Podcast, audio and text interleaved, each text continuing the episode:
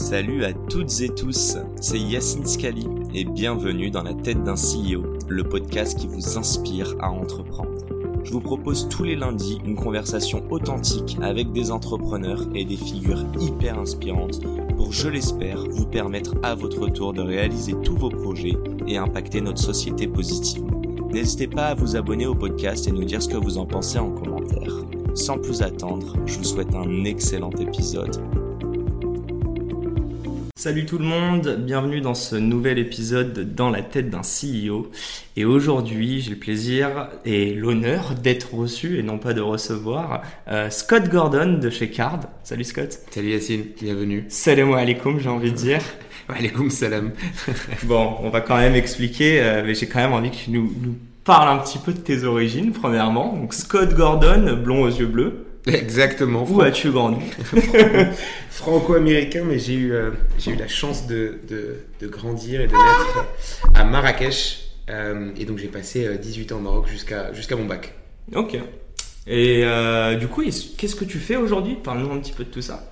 Eh ben écoute, t'es pas dans mes locaux pour rien. Euh, tu vois les, les missions placardées là derrière toi. On, je suis l'heureux euh, fondateur et, CEO de Card, euh, la première néobanque pour adolescents en France. Ok, c'est quoi Card si tu veux développer un tout petit peu euh? Absolument. notre mission, c'est d'aider les prochaines générations à, mieux gérer leur argent. on est parti de ce constat-là avec mon, fondateur il y a un peu plus de deux ans. On s'est retrouvé sur un, un point commun et un problème qu'on a eu pendant notre enfance moi, je suis fils euh, de professeur, lui est fils de banquier. Euh, beau match. beau match, absolument. Et pour le coup, on a tous, on a tous les deux eu la même galère pendant nos études. Euh, C'était bah, la galère de l'argent. Euh, forcément, tu découvres le découvert en arrivant à Paris, euh, et l'autorisation de découvert, puis le dépassement de découvert, et tu rentres dans ce cercle vicieux pendant les 4-5 ans de tes études, euh, et tu t'en sors à peu près jamais, et tu, tu finis par le rembourser un jour ou l'autre. ça t'a coûté des agios. Sauf si tu deviens entrepreneur entre temps. Ouais, exactement, exactement. Et en fait, tout ça pour dire que on, est parti d'un constat que l'argent et la gestion de l'argent, c'est un problème qui touche une part de la population beaucoup plus importante aujourd'hui en France. Pour donner deux, trois chiffres, mais tu as 60% de la population qui est en dépassement d'autorisation de découvert au moins une fois par an, et un quart de la population qui est en dépassement au moins une fois par mois. Donc, donc un gros problème, et, quand tu identifies ce problème, tu te rends compte qu'il y a trois éléments clés. Le premier, c'est euh, je suis bien placé pour le savoir étant fils de professeur, mais on n'apprend pas la gestion financière sur les bancs de l'école. Euh, c'est pas le rôle de l'éducation nationale malheureusement. Euh, on en parle assez peu au sein des familles. C'est souvent un sujet qui est, qui est tabou. Euh, trois, la plupart du temps, euh, on attend 18 ans pour ouvrir un compte en banque. C'est déjà trop tard vu qu'on est un, un, adulte et on est dans la vie euh, quand même active, même si on est étudiant pour la plupart. Et trois, en fait, tu te rends compte que les banques traditionnelles n'ont jamais adressé cette cible. Elles n'ont jamais proposé euh, de services bancaires à destination des, des, des, adolescents. Celles qui le font, c'est souvent une transposition directe de leurs produits destinés aux adultes en changeant deux trois couleurs euh, et deux trois logos, mais en aucun cas est-ce que c'est un produit fait pour les adolescents? et donc Ouais, vas-y, je t'en prie. Et donc, concrètement, nous, on s'est dit que le premier point de départ, c'est au-delà des concepts un peu théoriques de mhm. la gestion financière, c'est que savoir gérer un budget et être confortable avec la gestion financière, ça requiert de la pratique et on est persuadé que cette pratique euh, doit arriver dès l'adolescence et dès l'enfance. Et c'est pour ça que chez Card, on propose euh, une solution de paiement, une carte de paiement pour les familles, où grosso modo, tu vas avoir pour l'adolescent une carte Mastercard où il va pouvoir payer partout, en, ligne, en magasin. Cette carte, elle est reliée à un compte euh, sur son application où il va pouvoir gérer tout son argent, gérer son budget, avoir toutes les, dépenses en temps réel et puis surtout commencer à se familiariser avec l'épargne en créant des sous-comptes pour, pour, pour, économiser. Et côté parent, bien sûr, on va avoir une app euh, pour lui permettre de... Euh, contrôler, avoir une espèce de tour de contrôle, un peu de supervision sur les dépenses euh, de son enfant et bien entendu de dématérialiser, digitaliser Mhm. l'argent où il va pouvoir en un clic lui envoyer de l'argent instantanément, de façon régulière, etc. Donc vraiment de la digitalisation de l'argent de poche sur ce, sur ce créneau. Ok, donc le... si je comprends bien l'approche, elle est aussi très éducative en fait. Ouais, absolument. C'est euh, c'est très important aujourd'hui. Enfin, si tu veux te préparer, euh, enfin, préparer au mieux ton envol, euh, une fois tes 18 ans, il faut, il faut, que tu, il faut que tu comprennes comment ça marche l'argent. Et, Mhm. et aujourd'hui, euh, c'est compliqué. Euh, je sais pas si tu te rappelles de ta première fiche d'impôt. Euh, moi, Je sais pas si elle est encore arrivée. elle est est peut-être pas encore arrivée, mais en tout cas, moi, j'en ai, j'en ai eu des cauchemars. Euh, la même chose pour à peu près tout qui, qui, qui est lié à la, à la finance et à l'argent. C'est quelque chose de compliqué et ça vient pas tout seul. Encore une fois, on on te l'apprend pas pendant, pendant ton enfance. Et Mhm. donc, nous, justement, chez Card, c'est te donner un petit peu ces outils et euh, cette préparation à justement la compréhension de la finance. Après, on, pas, on, on le fait à la, à la sauce card, euh, c'est cool, c'est fun. Ouais. Euh, t'as un tone of voice qui est, euh, qui est parfaitement adapté à cette cible. Euh, donc on essaie de rendre un peu la finance cool et, et ludique. Le- le- la cible, redis-moi, c'est quel âge? 10-18. 10-18. 10-18. Et on a une moyenne d'âge aujourd'hui sur on a un peu plus de 50 000 porteurs de cartes. Et la moyenne d'âge est, est autour des 14 ans. D'accord, ok. Euh, je pense qu'on a plein de choses à dire, mais avant, on a quand même besoin de comprendre. Tu me dis que tu es fils de prof, que tu as grandi au Maroc, on a fait le, le gros jump directement dans Card. Euh, il s'est passé plein de choses. Euh, Est-ce que tu peux me parler justement, premièrement, qu'est-ce qui s'est passé? Donc à tes 18 ans, tu as quitté le Maroc. Qu'est-ce qui s'est passé jusqu'à présent? Bien sûr, bien sûr. Donc 18 ans, je quitte le Maroc, comme à peu près, on a, on a, il y a des écoles de, de, de, de très grande, de très grande qualité au Maroc, un peu moins sur les, les éducations supérieures, sur l'éducation supérieure.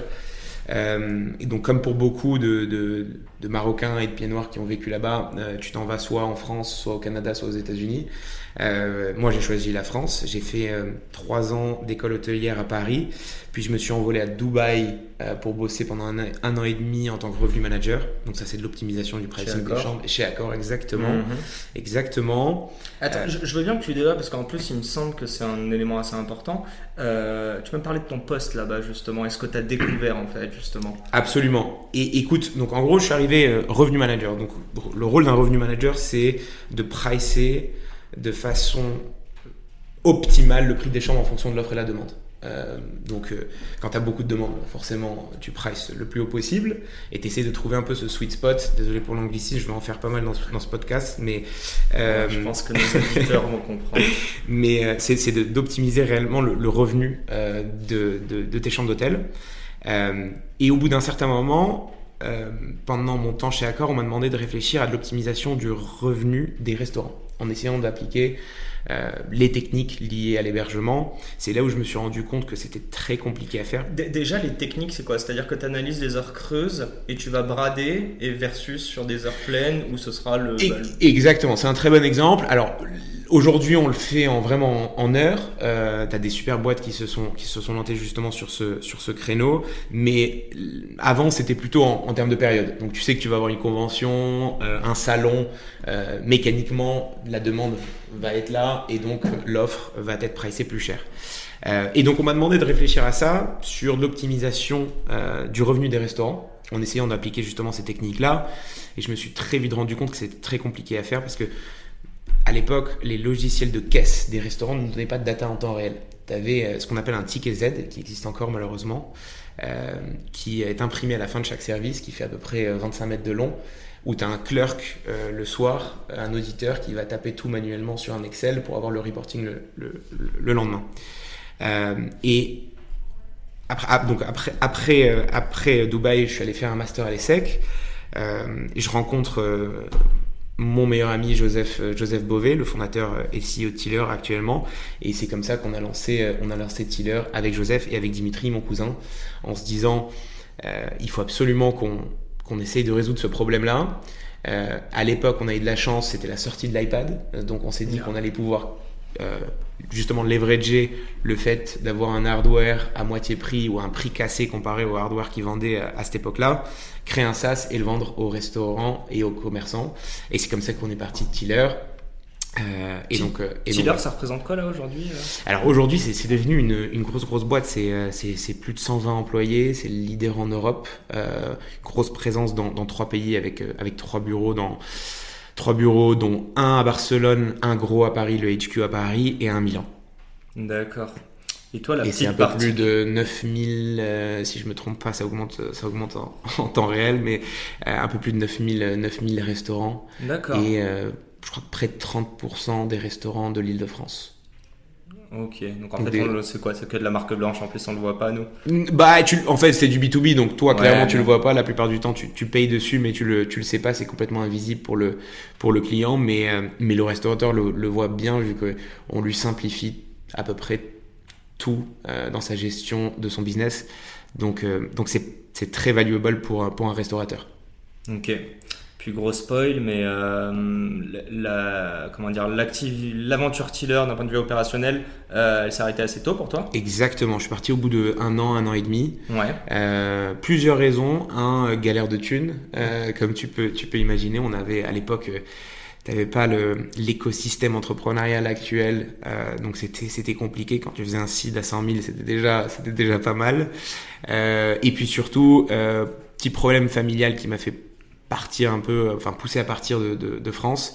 Et là, j'ai rejoint euh, le groupe Accor à Singapour pour bosser sur une acquisition. Euh, et l'idée, c'était de, de, venir compléter le portefeuille euh, du luxe du groupe Accor en faisant une acquisition. Pourquoi Singapour? Pour être au plus près du pipeline euh, et du développement hôtelier et d'être au plus près de la compétition où tout le luxe fait forcément beaucoup en Asie. Asie euh, c'est ça? Absolument. Et au final, euh, rien à voir, on a acheté un groupe canadien qui s'appelle FRHI. mais et, et, mon rôle c'était moins moins sur le côté financier, mais c'était plutôt sur l'intégration du portefeuille de marque et comment on allait faire coexister les deux organisations ensemble. Et c'était une, une, enfin, une expérience formidable. vivre à Singapour, c'était absolument génial. Euh, ça m'a permis de découvrir plein plein de choses et d'apprendre d'apprendre beaucoup, surtout euh, aux côtés de celui que je, enfin, que je considère comme l'un des l'un des meilleurs patrons et l'un des l'un des meilleurs boss, euh, qui est Sébastien Bazin, mhm. euh, et qui m'a fait confiance après pour intégrer le, le Shadow Comex du groupe Accor et, euh, et gérer un projet intrapreneurial, sorte de, de pseudo spin-off du groupe, qui avait pour ambition d'essayer pivoter un peu le business model du groupe. Le constat de départ, c'était ça fait 50 ans que le groupe Accor existe, ça fait 50 ans qu'on se concentre sur le voyageur, ce qui fait sens quand tu vends de la nuitée et, de la restauration. Mais on a complètement délaissé une cible locale qui est 5 à 6 fois supérieure. Et là où on a une empreinte qui est massive. Je vais te donner une ordre de, de, grandeur. Euh, il y a plus d'enseignes Accor que de bureaux de poste dans Paris. Donc tu as un maillage euh, absolument, absolument formidable. Et l'idée d'accord local, c'était de développer une application euh, à destination des riverains du quartier pour pouvoir bénéficier des services de l'hôtel. Ta piscine, mmh. ta salle de gym pendant une heure, tes salles de réunion, euh, avoir un concierge pour déposer, pour déposer tes colis, venir les chercher, le tout ouvert 24 heures sur 24, 7 jours sur 7. Euh, ce qui est rare en France, mis à part euh, la police et, et, les, hôpitaux. Euh, mais donc ça, c'était vraiment un gros changement dans le groupe parce que en, France et en Europe particulièrement, tu, tu, tu rentres jamais dans un hôtel. Clairement, si tu y dors pas, tu y rentres jamais, sauf si tu as vraiment envie de faire pipi. Et, et, Les hôteliers français vont pas t'aimer. Non, mais c'est vrai. et, et, c'est pas de la faute des, des, des, des clients. C'est la première chose qu'on te demandait euh, et qu'on te demande très souvent, c'est quel est ton numéro de chambre. Or, c'est un lieu de vie formidable, un hôtel. Et donc, l'idée d'accord local, c'était justement de d'accueillir et de proposer des services euh, aux riverains euh, et, aux habitants, euh, aux habitants euh, du quartier qui vivent près d'un hôtel d'accord. Juste, on fait la. T'as passé combien de temps à Dubaï, pas à Dubaï, pardon, à, Singapour, et ensuite t'as quitté directement pour rejoindre, et ça c'était à Londres, l'entrepreneuriat. Non, c'était à Paris. C'était ah, c'était à Paris. Ouais. Mais il y a Londres. Hein. hein? Il y a Londres après, non? Non, il n'y a pas Londres. Ah, il y a, pas eu Il y a pas Il y a eu des voyages à Londres. Ok, d'accord. Il y a, peut-être moi qui me suis trompé. Il n'y a pas eu de, il y a pas eu de Londres. Euh, deux ans à Singapour et un peu plus d'un an et demi à Paris. T'étais, euh, donc là, t'avais quel âge, rappelle-moi? Alors, euh, je suis très mauvais avec les, les dates. Euh, J'avais 25 ans quand j'ai rejoint le groupe. et j'ai quitté quand j'en avais 28. À 28, donc à ce moment où tu quittes, il me semble que tu es déjà un board. Alors j'étais dans le Shadow Comex du, du groupe Accor, et qui, qui était une expérience assez incroyable. Hein, pour ceux qui, n'ont jamais entendu parler du Shadow Comex, c'est euh, cette espèce de baby comex euh, où l'idée de Sébastien Bazin c'était de se dire euh, à cette époque-là, le groupe est en train de se faire disrupter par plein plein plein d'acteurs. Ces gars-là, ils ont tous un point en commun. Quand je dis ces acteurs, c'est des Airbnb, les Booking.com, les Expedia. Ils ont tous un point en commun, ils ont tous moins de 35 ans, ils sont tous partis d'une feuille blanche. Ils ont mis la tech au centre de tout ce qu'ils de tout ce qu'ils faisaient, euh, alors que euh, et surtout ils ont un, un, un, une puissance et un rayonnement planétaire quasi instantané vu que la tech euh, permet de permet de scaler euh, instantanément leurs services. Or le groupe Accor, toutes les décisions étaient prises par en moyenne des gars de 60-65 ans. Euh, la tech était archaïque comme beaucoup de groupes du CAC 40 aujourd'hui, euh, forcément parce qu'elle repose sur des fondations qui ont, enfin, sur un socle techno qui a été créé dans les années 60-70. Euh, et donc l'idée du Shadow Comex, c'était de se dire, on va créer un comité exécutif miroir au vrai Comex. Sauf que là, on va mettre que des mecs et que des femmes de moins de 35 ans, les hauts potentiels du groupe, pour nous aider à entre guillemets, voir l'avenir d'un œil un peu différent euh, et de participer à toute la prise de décision euh, qu'un groupe du Tu participé On te demandait vraiment ton avis. Ouais, ouais, et, franchement, le, le premier, tu te, tu te pinces un peu pour y croire ou tu te retrouves dans la board meeting euh, du, du HQ d'accord où il y a à peu près 400 j'abuse un peu mais 40 places avec des micros etc et, euh, et tu te retrouves là-dedans euh, à 26 ans et tu te dis wow et, et, Sébastien en train de pitcher des acquisitions dans tous les sens des trucs à plusieurs milliards. Mm. formidable expérience. Je me suis aussi retrouvé pour la petite histoire à présenter devant le, le, le conseil d'administration du groupe Accor et, euh, et, là, tu vois, euh, sans les cheikhs saoudiens arriver, mais aussi Sarkozy, euh, qui, qui, venait d'intégrer le, qui venait d'intégrer le, le, conseil d'administration, et, et, formidable, formidable expérience. Et, ouais. Non, et, en fait, je pense que c'est, enfin, quand tu prends le recul aujourd'hui, clairement, j'ai toujours su que j'allais être entrepreneur, entrepreneur depuis, je sais pas, mes, peut-être mes 14 ans, mais le fait de rentrer et de voir comment fonctionne un groupe de 300 000 employés euh, listés au CAC 40, enfin vraiment euh, le, fleuron de l'industrie française, c'est euh, assez merveilleux et, et, moi j'en garde une expérience très très très très très riche. Je, je, rebondis sur ce que tu viens de dire. je pense que enfin, ça va intéresser beaucoup et il y en a beaucoup qui le disent.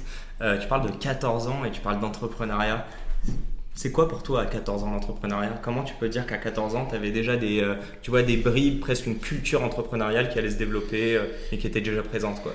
Ouais, c'est une, une, bonne question. Écoute, je sais vraiment pas te, te donner la réponse vu que euh, ma famille, mes parents sont, sont, tous les deux professeurs, donc rien à voir avec l'entrepreneuriat. ils comprennent absolument rien au business, absolument rien à l'argent.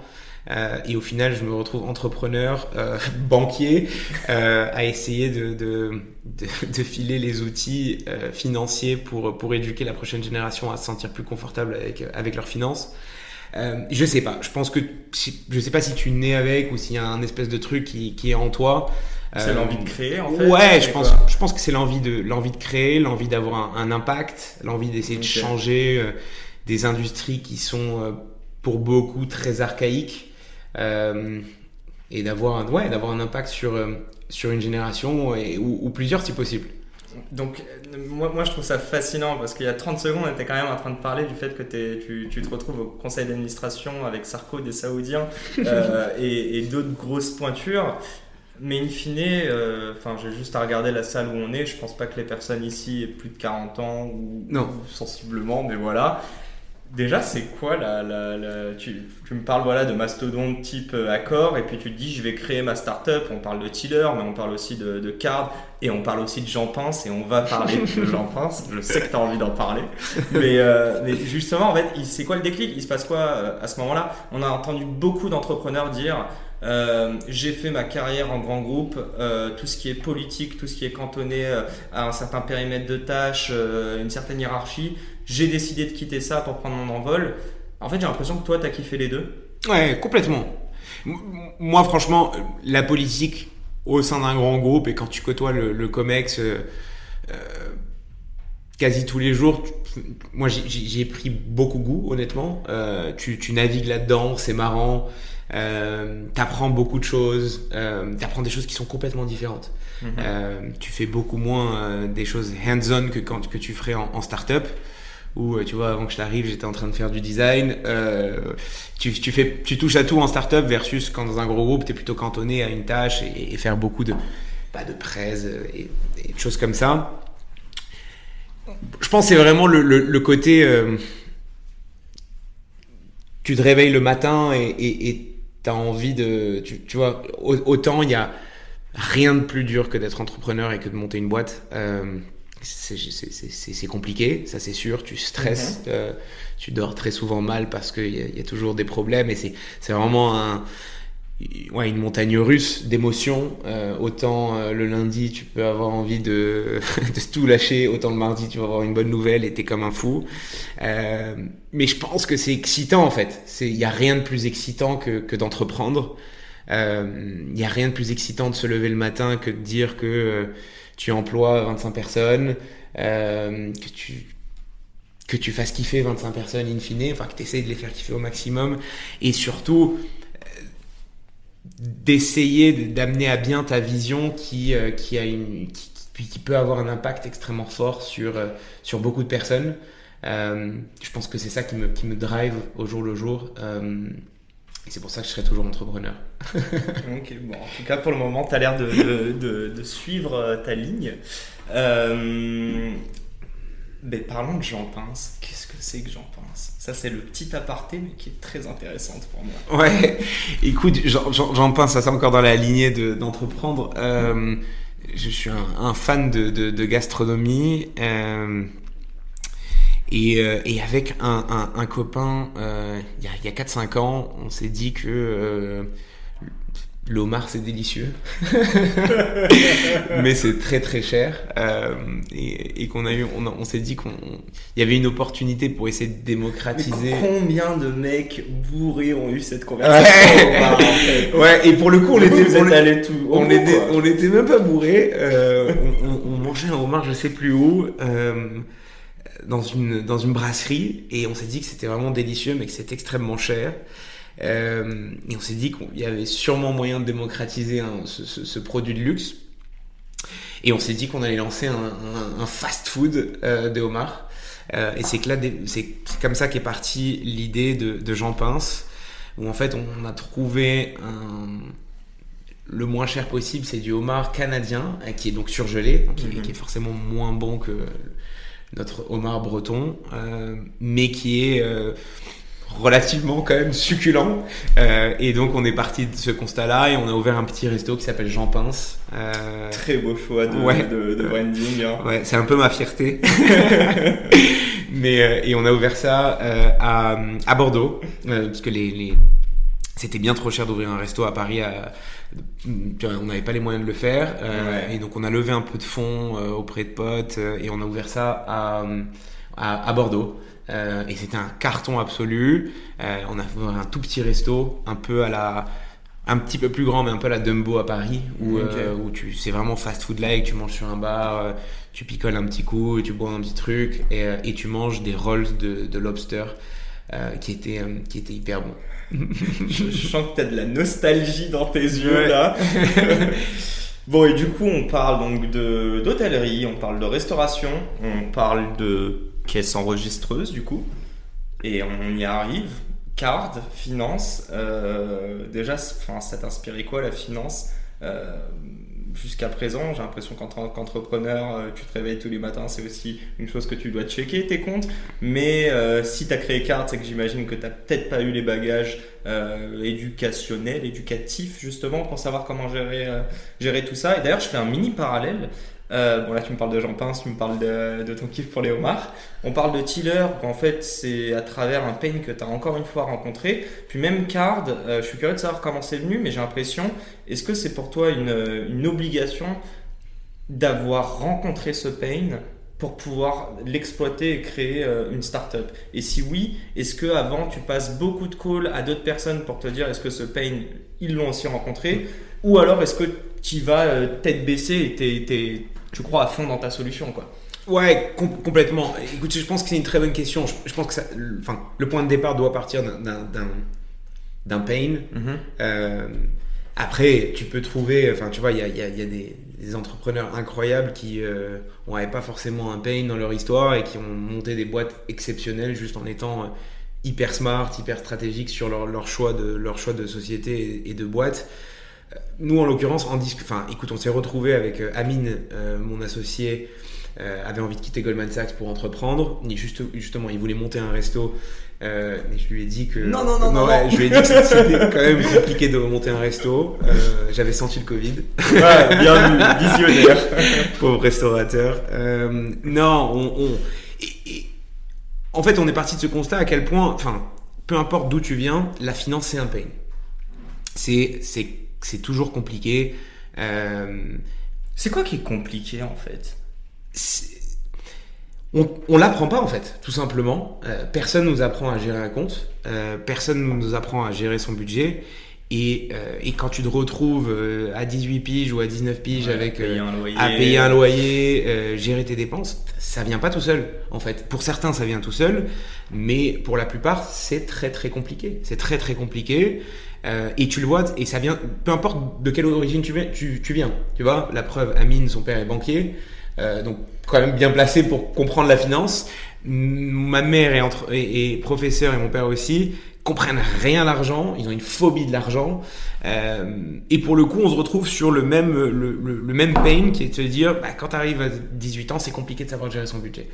Euh, et justement, nous, on s'est dit qu'il fallait forcément y remédier. Et pour y remédier, on s'est dit que le meilleur moyen, c'était de commencer par euh, de la gestion d'un budget le plus tôt possible.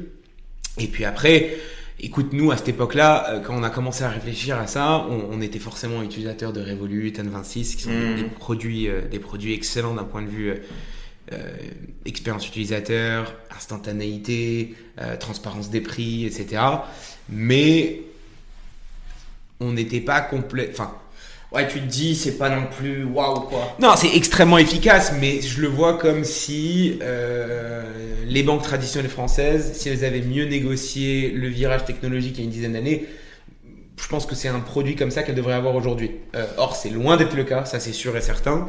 Euh, mais il n'y a rien qui est profondément différent. Mmh. peut-être le, ouais, le, je te dirais le, modèle de paiement. Euh, Exactement, non mais je veux dire, to account, bien sûr, bien sûr, t'as, as, un compte qui est, qui, qui est, super smooth, qui est beau, euh, t'as des paiements instantanés, mais enfin, avoir des paiements instantanés, c'est quand même aujourd'hui quand tu, tu, prends un pas de recul, c'est quand même la base de la base. Ouais, ouais, et, et, et, je, sais pas pour cracher du tout sur Revolut N26, au contraire, j'ai un énorme, un profond respect envers, envers ces deux boîtes. Mais nous, ce qui nous drivait, Amine et moi particulièrement, euh, avec Card, c'était de se dire, non seulement tu vas euh, proposer un compte, une solution de paiement aux familles et, aux adolescents, mais surtout tu t'attaques à une cible qui n'a jamais été bancarisée dans le passé. Et donc, qui ne sait absolument pas à quoi s'attendre quand tu lui dis que tu vas avoir une banque. Et donc ça te permet de partir d'une feuille blanche pour créer la banque, euh, la banque de demain. Et donc considère Card comme euh, euh, comme si Snapchat avait un enfant avec Lydia et Revolut et tu mets un peu d'éducation financière là-dedans, ça te donnerait ça te donnerait Card. mais mais c'est ce qui nous drive d'un point de vue produit, ce qui nous excite au jour le jour, c'est de se dire comment tu peux prendre une feature basique d'une banque et la révolutionner un peu avec la, touche, la touche card et l'ADN card. Mais parle-nous un peu plus de card. D'ailleurs, je rebondis juste sur ce que tu disais. Euh, je me faisais la réflexion, je suis d'accord avec toi, hein, tout ce parle, enfin tout ce dont on parle, Revolut euh, euh, et toutes les autres néobanques qui d'ailleurs font sensiblement une offre similaire. Mais mine de rien, lorsqu'ils sont arrivés, on était quand même tous choqués. Et je pense qu'aujourd'hui, on se dit, oh, c'est pas si ouf parce qu'ils ont réussi à changer entre guillemets nos, euh, nos, pratiques. Et donc du coup, ça me fait ma petite intro. Card, euh, bon déjà tu me disais si tu veux nous refaire un, déjà ça a été créé quand? Aujourd'hui c'est 50 000 users. Si tu veux me parler un tout petit peu des levées de fonds et puis après on va juste rentrer un petit peu plus dans le public, euh, dans le pardon, dans le euh, dans le produit. c'est quand même le moment de faire ta promo. Donc go for it. écoute, on a officiellement incorporé la boîte en décembre 2018. On avait commencé à forcément bosser un peu un peu sur le projet quelques mois auparavant. Euh, on fait un seed de 3 millions en février, qu'on annonce quand, euh, que fin mai. Euh, on l'annonce couplé à l'ouverture d'une liste d'attente. Sur un principe hyper simple tu te mets, tu te connais, enfin, tu t'inscris à la liste d'attente, euh, et puis après, on avait un système de parrainage. Plus tu, quand tu invites un pote, tu gagnes un euro, ton pote gagne un euro. Euh, et très vite, on s'est retrouvé avec plus de 250 000 personnes sur la liste d'attente. Là, on a un effet wow. Euh, il y a un intérêt. Ouais, il y a un intérêt. Il est clair et net. il y a un intérêt. Pendant quelques mois, quelques mois pendant l'été, on, on, lance un, un MVP vraiment basique du produit euh, en bêta avec quelques utilisateurs. Pas de carte physique, hein, juste une. Si, si, il y avait quand même une carte physique, mais qui n'était pas vraiment la vraie carte, qui était une carte, euh, une carte. Euh, il n'y avait pas le beau logo encore. Ouais, il n'y avait pas le beau logo. Euh, et, et, à partir de septembre, on lance officiellement, officiellement, et donc la commercialisation au grand public. Et là, on passe de 0 à 40 000 users en quelques mois. croissance assez assez incroyable euh, sur un modèle gratuit. C'était notre. Euh, en fait, on a lancé gratuitement au début pour, pour deux raisons. C'est que euh, aujourd'hui, tu, tu, tu, tu, disais à quel point c'est devenu une pseudo-commodité d'avoir un Revoluto N26, surtout pour, des, pour notre génération. ça, commence à arriver sur les banques, en les, les, les, les banques pour ados, où quand on s'est lancé, on était, euh, on était deux sur le marché avec une autre startup. Aujourd'hui, il y a neuf acteurs euh, qui se concentrent sur notre segment. Donc, c'est hyper positif. Ça montre qu'on était là au bon timing, bon moment. Après, ça devient de plus en plus compétitif. Donc, il faut se, il faut se démarquer de la compétition. Euh, et nous, on met vachement l'accent sur le produit. Pour Ça nourrit l'innovation aussi. Exactement. Moi, je suis un. Je suis je pense que s'il n'y a pas de compétition, il n'y a pas de business. Euh, soit tu es arrivé trop tôt, soit tu as eu une mauvaise idée. Euh, soit Yang ouais, soit rush. Et donc là, je pense qu'il y a non seulement un énorme business, tu prends euh, aujourd'hui les 10-18, c'est 8 millions de personnes en France. Il n'y a que 15% qui sont bancarisés. Je fais très souvent l'analogie et le parallèle entre le taux de bancarisation et l'âge moyen d'adoption d'un smartphone il y a 5-6 ans, tu avais plutôt tendance à avoir un smartphone à 14-15 ans, euh, puis à 12, 13 et aujourd'hui c'est 10 ans. Euh, ouais, 10 ans. Et c'est exactement la même chose. Enfin, j'en suis assez persuadé. Euh, c'est la même chose qui va se passer avec, avec le taux de bancarisation des moins de 18. Aujourd'hui, tu as 15% de, des moins de 18 qui sont bancarisés. C'est quasi certain que dans 3-4 ans, 100% des moins de 18 seront bancarisés. Pour deux raisons. C'est que un, on évolue dans une société euh, de plus en plus digitale, où une, grosse partie de nos paiements s'effectuent mhm. en ligne ou d'une façon dématérialisée.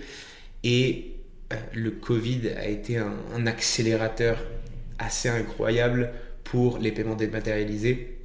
Euh, si tu prends juste à card, juste concernant card, on a eu une croissance assez, euh, assez euh, conséquente euh, pendant les mois de confinement, mais on a surtout eu une pendant les mois, on est encore en confinement. Ouais, bah, c'est ça, enfin les, périodes de confinement, les, les, les, différents mois, je crois qu'on a eu je sais, pas, sais plus combien de mois de confinement. On arrive à un an bientôt là. Ouais, ça, devient, ça devient compliqué, mais on a eu surtout une hausse de l'usage de près de 50% sur nos bases. C'est une question que j'allais te poser sur l'usage, mais juste avant. pour moi, enfin, je trouve ça hyper intéressant tu t'adresses à des mecs qui ont entre 10 et 18 ans. Donc disons, euh, enfin aujourd'hui ceux qui nous apprennent TikTok, hein, concrètement, mm. moi je comprends rien aujourd'hui dessus. C'est un gros coup de vieux. Déjà Snapchat, je suis à la limite, mais bref. Euh, et, à, et, à, côté, in fine, euh, le portefeuille, les gens qui vont payer, donc tes vrais clients, en fait, tu as tes users et tu as tes clients. Tes clients, c'est les parents, tes users, c'est les enfants. Comment tu t'adresses à une génération qui est full digital friendly et une autre qui, j'ai l'impression, bon, elle est, c'est la génération au-dessus de moi, mais c'est en dessous de mes parents, quoi. Donc c'est un peu à la frontière entre euh, full digital et pas du tout digital. Comment en fait tu arrives à convaincre les parents? C'est quoi ton canal d'acquisition entre guillemets? Voilà. Ouais, c'est une très bonne question. Et, et le, le- le constat de départ, c'est qu'on s'est lancé gratuitement au début justement parce que le, le besoin était parfaitement compris chez les ados.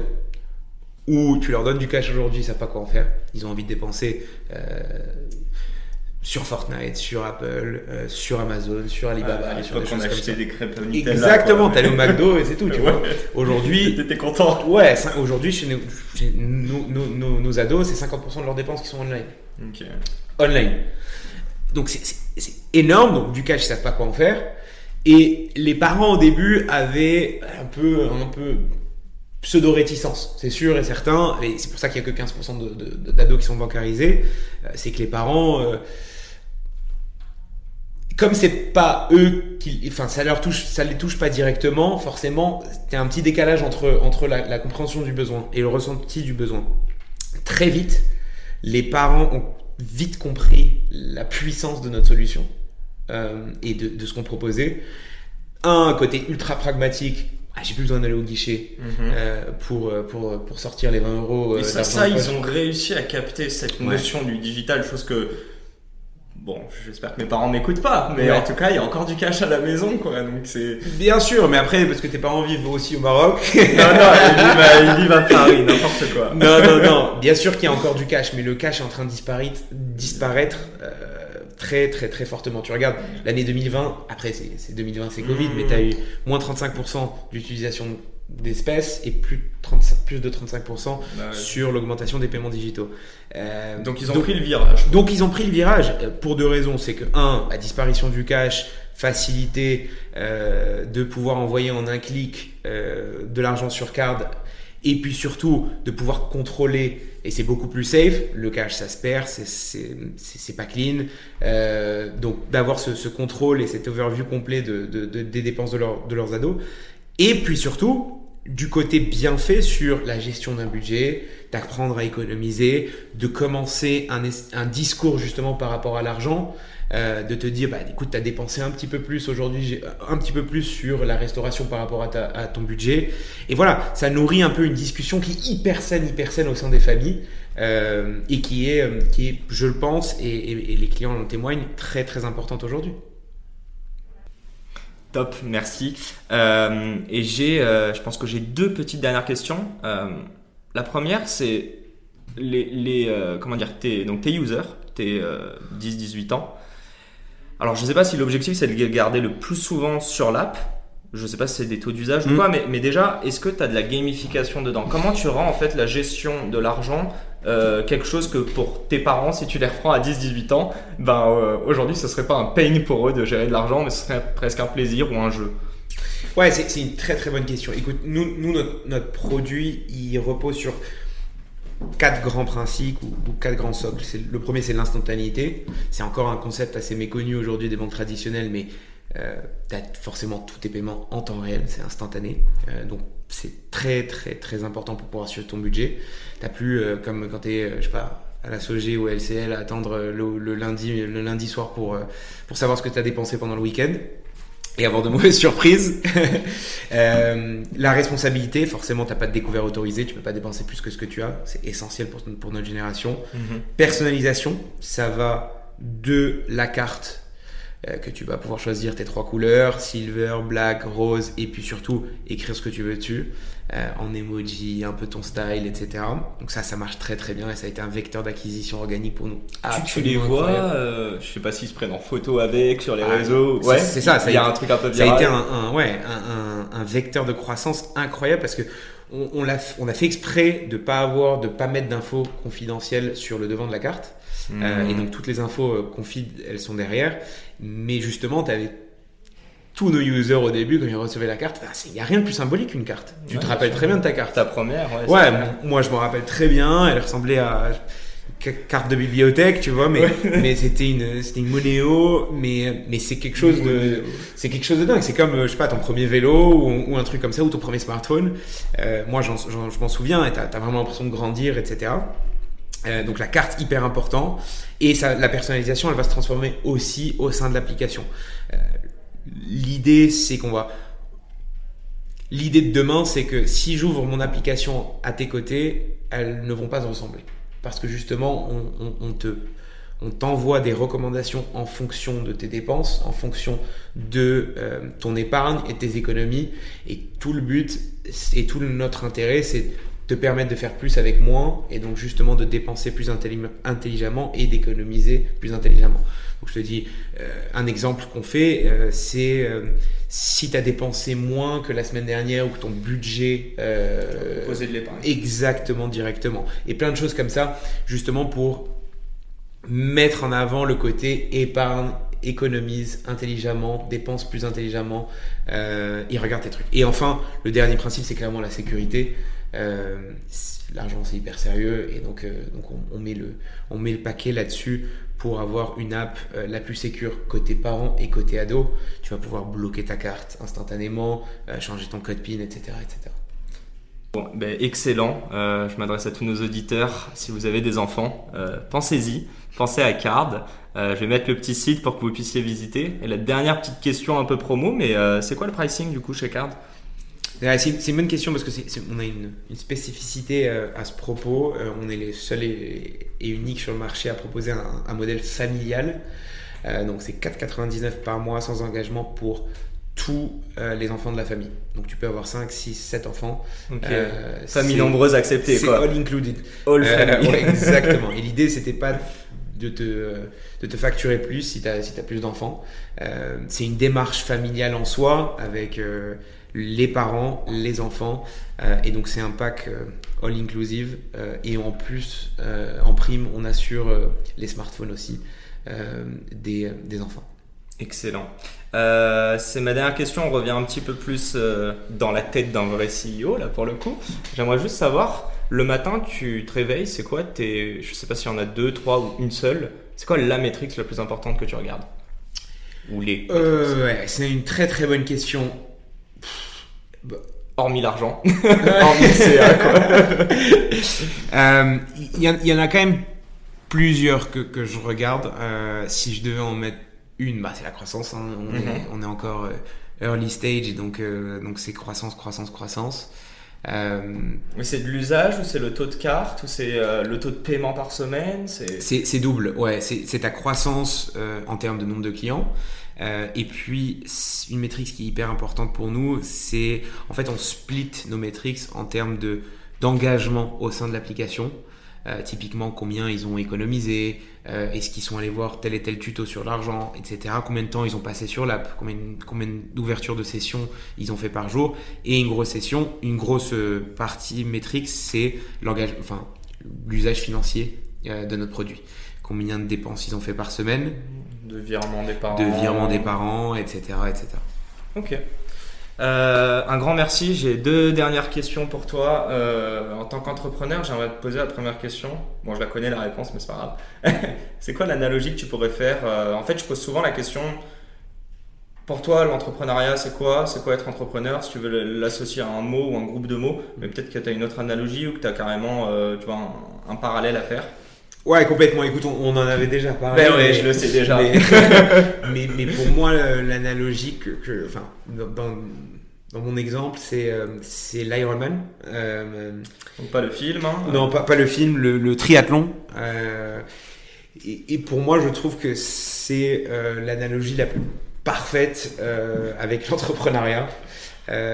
pourquoi un Ironman pour, pour, pour, ceux qui nous écoutent, donc c'est un triathlon. Donc il y a trois disciplines. Tu commences par 3,8 km de nage, tu fais 180 km de vélo et tu finis par un, un marathon. Histoire 2. Ouais, Histoire 2, exactement. donc il y, a, y a plein de, de, de, de ressemblances avec y a et de parallèles. Taré, quoi, un peu Il y, a un, y a un côté fou, il y a un côté euh, pluridisciplinaire où tu dois être bon dans, dans plusieurs choses. Euh, mais tu dois pas être excellent dans une. tu dois connaître et toucher à tout. Euh, tu dois être fou parce que tu sacrifies tu sacrifies énormément énormément de choses dans ta vie de tous les jours pour pour y arriver mais il y a surtout rien de plus kiffant. il y a rien de plus kiffant que de franchir la ligne d'arrivée. et c'est, je pense, la même chose avec l'entrepreneuriat. Quand tu. Elle est où la ligne d'arrivée ah, Je pense qu'elle est. c'est là peut-être la seule différence, c'est qu'il y a potentiellement pas de ligne d'arrivée.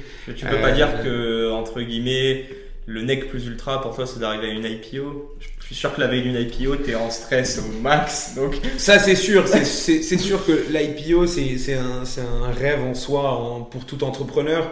Euh, moi je pense que j'ai ma ligne d'arrivée c'est euh, j'ai pas de métriques en tête mais si j'ai pu grâce à Card et, à tout ce qu'on a fait avec cette merveilleuse équipe que j'ai euh, essayer, enfin, réussir à améliorer un peu le, le, futur euh, de cette prochaine génération quand, quand tu la relis à l'argent, euh, ça, serait, ça serait ma plus grosse réussite.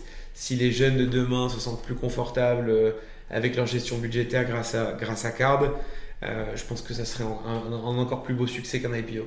Bah écoute, je, je, te le souhaite fortement. Inch'Allah. Inch'Allah, exactement. et pour terminer ça, si tu avais la possibilité de choisir un board member que tu n'as pas, qui peut être réel, fictif, vivant ou mort, euh, une question que tu adores, mais euh, euh, qui est-ce que tu, que, tu, que tu citerais en fait, surtout pourquoi? C'est une très très bonne question qui est compliquée.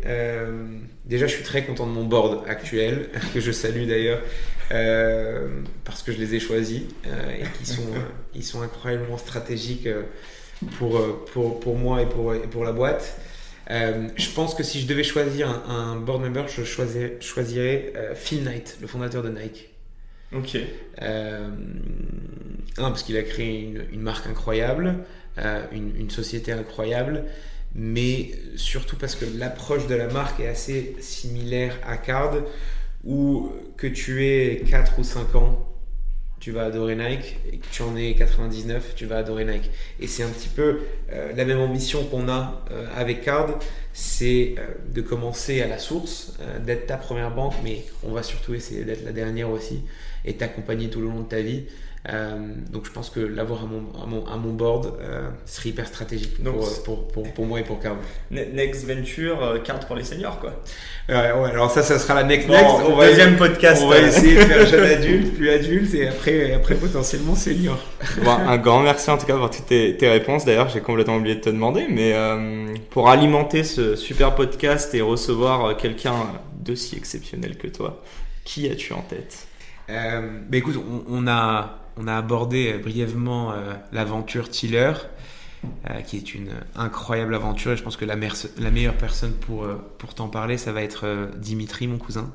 Donc, donc je pense que tu devrais l'inviter dans ton, dans ton super podcast. Excellent. Bah, tout le monde, stay tuned. Et Dimitri, on s'appelle bientôt. bon, un grand merci à tous. encore une fois, bonne année à tous. Et à dans deux semaines pour un nouvel épisode. Salut Scott, merci beaucoup. Merci Yacine. Et c'est la fin de cet épisode. Si cet épisode vous a plu, n'hésitez pas à nous soutenir en nous mettant 5 étoiles sur les plateformes, en vous abonnant évidemment et en nous laissant des commentaires. C'est très important et ça fait toujours plaisir. Hâte de vous retrouver la semaine prochaine.